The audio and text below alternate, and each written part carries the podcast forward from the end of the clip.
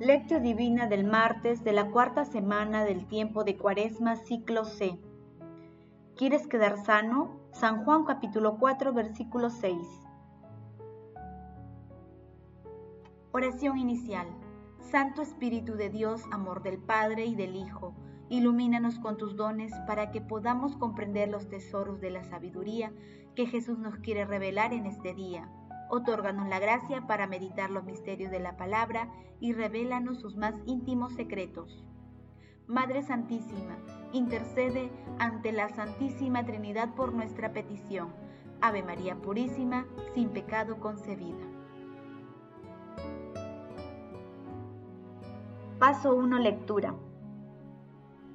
Lectura del Santo Evangelio según San Juan capítulo 5, versículos del 1 al 3 y del 5 al 16. En aquel tiempo se celebraba una fiesta de los judíos y Jesús subió a Jerusalén. Hay en Jerusalén, junto a la puerta de las ovejas, una piscina que llaman en hebreo Betesda. Esta tiene cinco pórticos. En ellos yacía una multitud de enfermos, ciegos, cojos, paralíticos. Estaba también allí un hombre que llevaba 38 años enfermo. Jesús, al verlo allí tendido y sabiendo que ya llevaba mucho tiempo, le dice, ¿Quieres quedar sano? El enfermo le contestó, Señor, no tengo a nadie que me meta en la piscina cuando se remueve el agua. Para cuando llego yo, otro se me ha adelantado. Jesús le dice, levántate, toma tu camilla y anda. Y al momento el hombre quedó sano, tomó su camilla y empezó a andar. Aquel día era sábado y los judíos dijeron al hombre que había quedado sano, hoy es sábado y no se puede llevar la camilla. Él les contestó, el que me ha curado es quien me dijo, toma tu camilla y anda. Ellos le preguntaron, ¿quién es el que te ha dicho toma tu camilla y anda? Pero el que había quedado sano no sabía quién era, porque Jesús había desaparecido entre la muchedumbre que había allí. Más tarde lo encuentra Jesús en el templo y le dice, mira, has quedado sano, no peques más no sea que te ocurra algo peor. Se fue aquel hombre a decir a los judíos que era Jesús quien lo había sanado. Por esto los judíos perseguían a Jesús, porque hacía estas cosas en sábado. Palabra del Señor. Gloria a ti, Señor Jesús.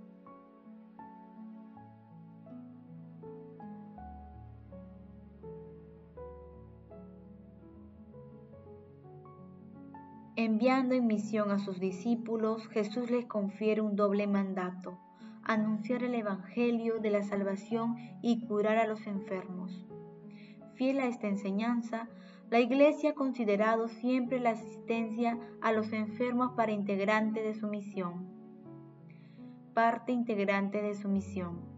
Pobres y enfermos tendréis siempre con vosotros. Y la Iglesia los encuentra continuamente en su camino considerando a las personas enfermas una vía privilegiada para encontrar a Cristo, acogerlo y servirlo. Curar a un enfermo, acogerlo, servirlo, es servir a Cristo. El enfermo es la carne de Cristo. Papa Francisco. Conforme nos acercamos a la Pascua en los Evangelios, irá creciendo la posición a Jesús por parte de sus adversarios. En este pasaje de hoy, Jesús se encuentra en Jerusalén en una piscina denominada Betesda o Betsata. En ella los sacerdotes lavaban a los animales que iban a ser sacrificados.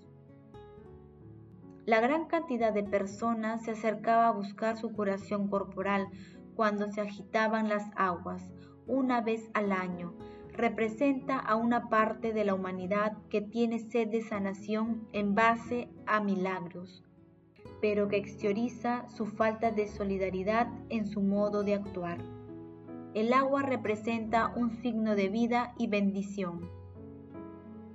Jesús llega al lugar en medio de gentío y se detiene en la persona que más sufre a causa de su enfermedad. Un hombre paralítico con una dolencia de 38 años que a la vez no recibía ayuda de nadie, pero que aguarda con cierta esperanza el momento de su curación, ya que permanecía siempre cerca de la piscina. La actitud de este hombre representa la perseverancia que debemos tener frente a nuestras peticiones, así como la paciencia de la lucha interior y la constancia en el apostolado. Jesús va al encuentro del paralítico y le da a entender que puede curarlo. El hombre paralítico tal vez esperaba que Jesús lo ayude a entrar en la piscina, pero Jesús con el poder de su amor y de su palabra le dice, levántate, toma tu camilla y anda. Todo esto ocurre en sábado. Al legalismo religioso no le importaba el bienestar de la persona, sino el cumplimiento detallado de la ley en vez del mensaje y de la acción revolucionaria del amor de Jesús. Que esta cuaresma nos estimule a mejorar nuestra disposición interior a través de la conversión del corazón realizando obras de penitencia y misericordia. Paso 2. Meditación. Queridos hermanos, ¿cuál es el mensaje que Jesús nos transmite a través de su palabra? En la lectura hay elementos fundamentales sobre los que podemos reflexionar. Primero, la perseverancia y esperanza del hombre paralítico, cuya dolencia tenía 38 años Segundo, la falta de solidaridad y egoísmo con la que una gran parte de la humanidad trata a los más débiles y vulnerables. Y tercero, el amor y la misericordia de Dios que está por encima de cualquier esquema humano, un amor que cura en cualquier circunstancia, incluso en sábado. ¿Quieres quedar sano? Es la pregunta que Jesús nos hace también hoy a cada uno de nosotros. Nuestra respuesta debe orientarse a renovar nuestro compromiso bautismal y dejar de lado todo pecado, dejar la camilla, levantarnos y caminar solidariamente hacia la liberación total que nuestro Señor Jesucristo nos propone. Con estas reflexiones conviene preguntarnos, ¿somos perseverantes en la oración o caemos rápidamente en el desánimo? Con estas reflexiones conviene preguntarnos, ¿somos perseverantes en la oración o caemos rápidamente en el desánimo? ¿Somos solidarios con las personas que viven algunas situaciones mucho más difíciles que las nuestras? En nuestro accionar cotidiano, ¿hacemos prevalecer el amor de Dios a nuestro criterio humano? Que las respuestas a estas interrogantes nos acerquen más a recibir de nuestro Señor Jesucristo el don de la fe a través de la sanación total de nuestra alma. Jesús, María y José nos aman. Paso 3. Oración. Padre Eterno, que el ejercicio respetable de este tiempo santo de Cuaresma prepare el corazón de tus fieles para acoger adecuadamente el misterio pascual y anuncia a la humanidad el mensaje de tu salvación. Padre Eterno, envíanos tu Espíritu Santo para ser perseverantes en la oración por todas nuestras necesidades y no caer en el desánimo. Que los dones espirituales nos hagan ser más solidarios con las personas más necesitadas, anteponiendo tu amor ante todo. Padre eterno, que aunque no tengamos la gracia que te pedimos, acoge amorosamente nuestro deseo de comunicarnos permanentemente contigo Amado Jesús, otorga tu misericordia a todos los difuntos y admítelos a contemplar la luz de tu rostro. Otorga la protección a los agonizantes para que lleguen a tu reino. Madre Santísima, Madre de la Divina Gracia, consuelo de los afligidos, intercede ante la Santísima Trinidad por nuestras peticiones. Amén. Paso 4. Contemplación y acción. Hermanos, Contemplemos a Dios a través de un sermón de Juan Taulero, predicador y místico de Aslacia. Es preciso señalar adecuadamente que el enfermo del que habla Juan yacía allí junto a la piscina desde hacía mucho tiempo, desde hacía muchos años. Esto va contra las personas que cuando se han comprometido con una vida particular y no les acontecen de inmediato grandes cosas, lo consideran todo perdido y se lamentan de Dios precisamente como si se les hiciera una injusticia. Qué pocas personas tienen, sin embargo, la noble virtud de ser capaces de abandonarse y tener paciencia, soportando su enfermedad, su prisión y sus tentaciones hasta que no la sane el mismo Señor. Si alguien se mantuviera en esta prisión y no se escapara antes de que el Señor la liberara, ¿qué cosa noble y generosa haría? qué poder, qué señorío se darían al hombre.